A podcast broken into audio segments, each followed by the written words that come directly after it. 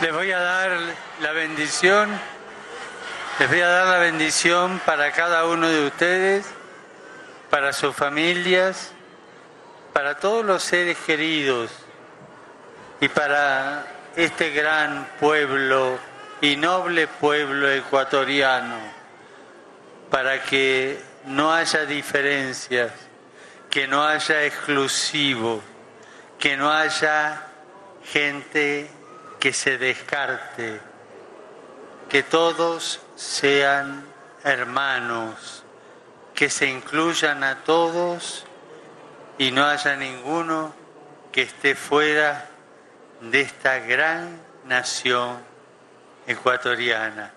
A cada uno de ustedes, a sus familias, les doy la bendición. Pero recemos juntos primero el Ave María. Dios te salve.